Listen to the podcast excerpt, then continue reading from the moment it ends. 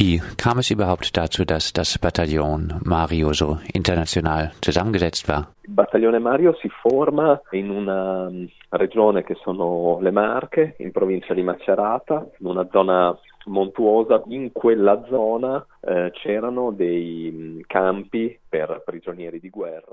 Das Bataillon Mario formierte sich in der Region Marken in der Provinz Macerata, einer bergigen Region. In dieser Gegend befanden sich Lager mit Kriegsgefangenen, die aus Russland oder allgemeiner aus der Sowjetunion kamen, aus Jugoslawien, Großbritannien und Frankreich. Viele Partisanengruppen in Italien nahmen Kriegsgefangene auf, die aus diesen Lagern geflohen waren. Vor allem als Ende Juli 1943 die Regierung Mussolini stürzte, die Kriegsgefangenenlager dann weniger gut bewacht waren und viele Gefangene flohen. Però la caratteristica invece peculiare, tipica del, del battaglione Mario, che lo rende unico in Italia e comunque raro anche in tutta Europa, anche. Doch was das Bataillon Mario in Italien einzigartig und auch europaweit zu etwas Besonderem macht, ist, dass in diesem Bataillon auch afrikanische Partisanen waren, die aus den ehemaligen italienischen Kolonien Somalia, Äthiopien und Eritrea kamen. Sie kamen nicht aus Kriegsgefangenenlagern, wie man hätte glauben können. Sie waren auch nicht Teil der faschistischen italienischen Armee. Denn gemäß einer Vereinbarung zwischen Hitler und Mussolini nutzte Italien seine kolonialen Truppen nicht in Europa. Denn für sie hätte das bedeutet, die schwarze Rasse nach Europa zu bringen. Und sie verständigten sich darauf, dass sie das nicht wollten. Die Herkunft der afrikanischen Partisanen ist also noch rätselhafter. Quindi la loro provenienza è ancora più misteriosa e cioè arrivavano da una mostra, la mostra triennale d'oltremare, che era stata inaugurata a Napoli eh, tre anni prima. Sie kamen von einer Kolonialausstellung der Übersee-Triennale, die drei Jahre zuvor 1940 in Neapel eröffnet worden war. Diese Ausstellung sollte die großen Erfolge des italienischen Kolonialismus präsentieren. Sie wurde vom König feierlich eröffnet und sollte von Mai bis Oktober 1940 dauern. Doch im Juni 1940 trat Italien in den Krieg ein und gerade Neapel wurde kurz darauf zum ersten Mal bombardiert. Daher wurde die Ausstellung mit Kriegsbeginn geschlossen. Bei der Ausstellung wurden sowohl Mitglieder der italienischen Kolonialtruppen gezeigt, als auch Statisten, die sich wie im Alltagsleben benehmen mussten. Denn in der Ausstellung wurden wahrhaftige afrikanische Dörfer konstruiert. Dafür waren circa 70 Menschen in der Ausstellung come nella vita quotidiana, perché all'interno della mostra vennero costruiti eh, dei veri e propri villaggi africani e quindi erano una settantina di persone, circa 70. Äh, Als die Überseeausstellung geschlossen wurden, wusste man nicht, wohin mit ihnen. Diejenigen aus Libyen wurden dorthin zurückgebracht. Aber die Leute aus Somalia, Äthiopien und Eritrea konnten nicht in ihre Herkunftsländer zurückgebracht werden, weil der Suezkanal ab dem Kriegseintritt Italiens für italienische Schiffe nicht mehr passierbar war. Am Ende landeten sie in den Marken, in der sogenannten Villa Spada in der Provinz Macerata. Di conseguenza finiscono nelle Marche finiscono a Villa La Quiete, detta anche Villa Spada, in provincia di Macerata. Lì mh, fino a poco tempo prima c'era stato un campo di reclusione per donne Dort hatte sich bis kurz zuvor ein Gefangenenlager für subversive Frauen, rebellische Frauen, für Prostituierte befunden. Und dieses Lager war geschlossen worden, weil das internationale Rote Kreuz die Lebensbedingungen dort für unmenschlich hielt. Es wurde aber für die Afrikaner wieder eröffnet, denn ihnen mutete man diese Bedingungen natürlich zu. Sie kamen wahrscheinlich im Frühling oder Sommer 1943 dort an. Sie waren recht frei, das Lager zu verlassen. Sie mussten allerdings zu bestimmten Zeiten zurückkommen und im Lager schlafen. Und sie wurden von einigen Carabinieri bewacht, die von Vertretern der Kolonialpolizei unterstützt wurden. Eh, coadiuvati da quelli di loro che erano, eh, facevano parte della polizia dell'Africa italiana, cioè delle truppe coloniali. Fatto sta che insomma dopo qualche mese nach einigen Monaten verschwanden zwei der Afrikaner. Sie hatten mit der lokalen Bevölkerung gesprochen und erfahren, dass in den Bergen Partisanen waren, die, wie in Äthiopien, gegen den Faschismus kämpften. Denn auch in Äthiopien hatte es Partisanen gegeben, die gegen den Faschismus kämpften. Die beiden gelangten also zu den Partisanen und gaben ihnen die Information, dass in der Villa Waffen aufbewahrt wurden, dass sie nicht stark bewacht war und es daher leicht sein würde, sie anzugreifen und die Waffen und Munition zu erbeuten. Die Partisanen griffen, geführt von den beiden Äthiopiern, Villa Spada an und nahmen den Carabinieri die Waffen weg. Im Lager gab es einen Konflikt zwischen denjenigen Afrikanern, die dem faschistischen Regime treu waren und die Villa daher zu verteidigen versuchten, und denjenigen, die fliehen und sich den Partisanen anschließen wollten. Am Ende schloss sich mindestens ein Dutzend Personen, darunter auch eine Frau, den Partisanen an. Diciamo, un conflitto tra eh, quegli africani che erano fedeli eh, al regime fascista e che quindi si mh, cercano di difendere la villa e quelli che invece vogliono scappare per andare con i partigiani.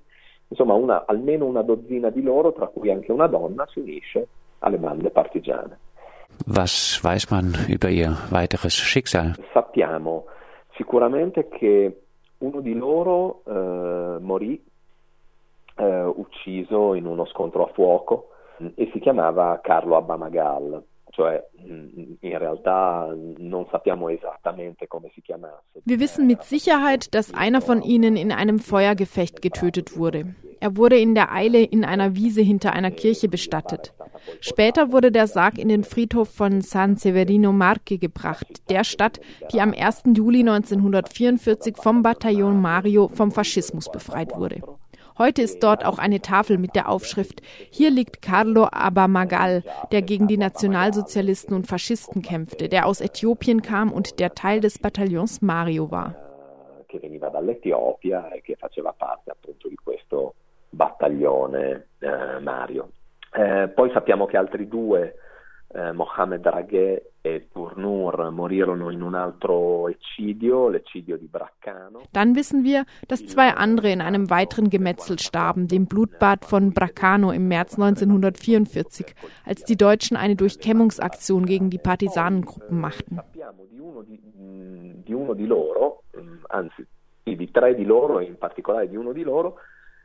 Che ebbero un processo nel dopoguerra che andò avanti fino al 47. Außerdem wissen wir von dreien, am detailliertesten aber von einem, denen nach dem Krieg der Prozess gemacht wurde. Die Partisanen des Bataillon Mario hatten zwei Faschisten, die sie als Spione betrachteten, verurteilt und hingerichtet. Unter diesen Partisanen waren auch zwei der Afrikaner aus dem Bataillon Mario. Tra questi partigiani c'erano anche appunto due eh, questi, di questi africani. Ababaji. Einer dieser Prozesse dauerte bis 1947 und es ist ziemlich erstaunlich, die Akten zu lesen. Denn es sind ja Akten der Republik Italien, nicht mehr des faschistischen Regimes. Und dennoch wird in einigen Passagen gesagt, es sei unverständlich, warum er aus Gründen des Krieges gehandelt haben solle. Er war ja kein Italiener. Es war ein Krieg zwischen Italienern und wenn er jemanden umgebracht hatte, dann konnte das, sofern er ja schwarz war, wild und brutal, wahrscheinlich also keine Kriegshandlung, sondern nur ein Raubmord gewesen sein und er solle verurteilt werden. Am Ende wurde er aber doch freigesprochen und konnte in seine Heimat zurückkehren.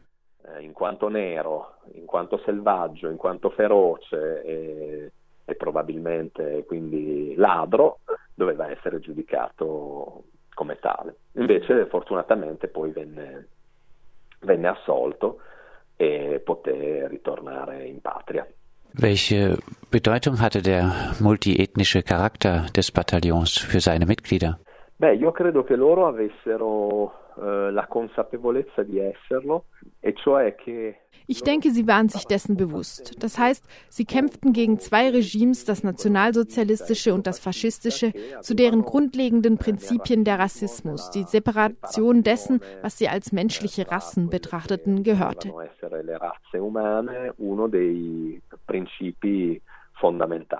Folglich spürten die Partisanen des Bataillon Mario, dass ihr gemeinsamer Kampf gegen diese beiden Regimes als so gemischte, so mestizische Truppe auf gewisse Weise eine zusätzliche Waffe war. Es war sozusagen schon der Beweis, dass ein anderes Italien möglich war. Insomma, una, un'arma in più e che, che il loro essere così meticci in qualche modo era già la dimostrazione che un'altra Italia era possibile. Der Kommandant des Bataillons Mario wurde in Kapodistria geboren, also im heutigen Slowenien, einer mehrsprachigen und multikulturellen Region, deren Zugehörigkeit über lange Zeit zwischen Italien, Österreich, Ungarn und Slowenien bzw. Jugoslawien umstritten war.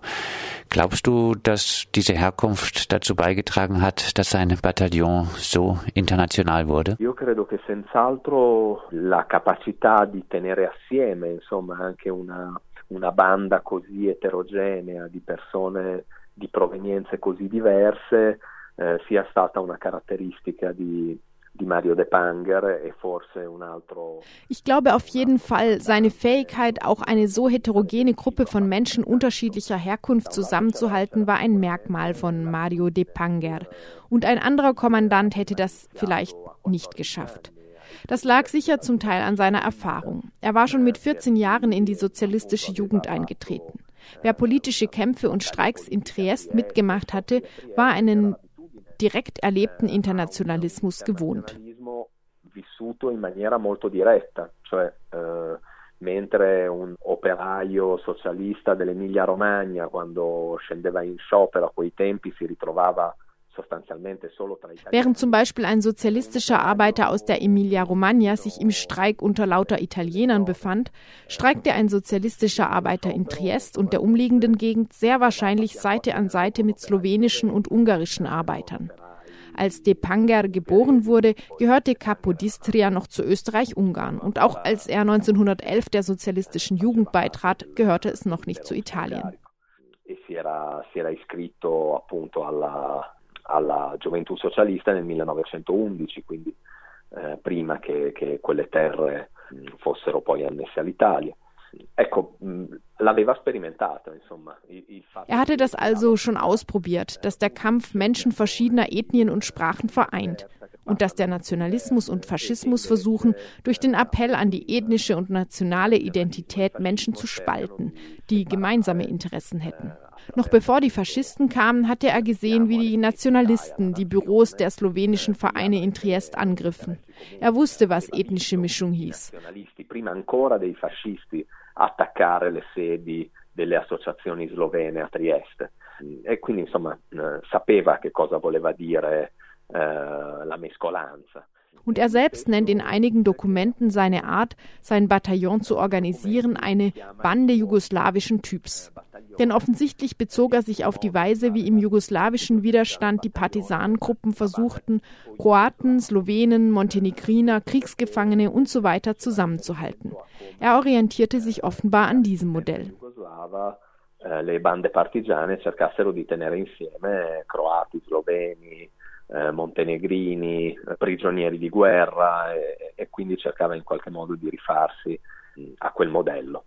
Die Befreier von Übersee, was bedeutet diese Geschichte heute angesichts des Angriffs eines Faschisten auf sechs Afrikaner in, Macerata? Si parla di un'Italia che appunto è nata grazie alla resistenza eh, di persone provenienti da tutta Europa e anche dall'Africa. Sie sagt uns etwas über ein Italien, das geboren wurde dank des Widerstands von Personen aus ganz Europa und auch aus Afrika. Das Bataillon Mario ist symbolisch sehr wichtig, denn es kämpfte 40 Kilometer von Macerata. Das heißt, genau diese Gegend wurde auch mit Hilfe afrikanischer Partisanen befreit, die auch mit ihrem Leben bezahlten und die aus Äthiopien, aus Somalia und aus Eritrea kamen. Morti eh, che venivano dall'Etiopia, dalla Somalia e dall'Eritrea Non bisogna poi dimenticare che eh, Doch darüber hinaus sollte man auch nicht vergessen, dass unter den ersten, die mit der Waffe in der Hand den Faschismus bekämpften, unter den ersten also, die zum Sturz des faschistischen Regimes beigetragen haben, die Partisanen der Kolonien waren. Wenn wir in Italien von der Resistenza sprechen, ist das immer die Resistenza, die um den 8. September 1943 beginnt, als der General Badoglio den Waffenstillstand mit den Alliierten unterzeichnet und in Norditalien die Republik von Salò, der Marionettenstaat des nationalsozialistischen Deutschland, ausgerufen wird. Però in realtà la resistenza al fascismo, la resistenza armata intendo dire, aber in Wirklichkeit hat der antifaschistische Widerstand, ich meine den bewaffneten Widerstand, schon viel früher in Äthiopien begonnen und in Libyen. Und es war dank dieser Partisanen, dass der Faschismus in die Krise geriet. Das darf nicht vergessen werden. Denn es heißt, dass die italienische Republik auch dank der Resistenza afrikanischer Partisanen geboren ist nicht nur auf italienischem Territorium, wie das Bataillon Mario zeigt, sondern auch in den ehemaligen Kolonien.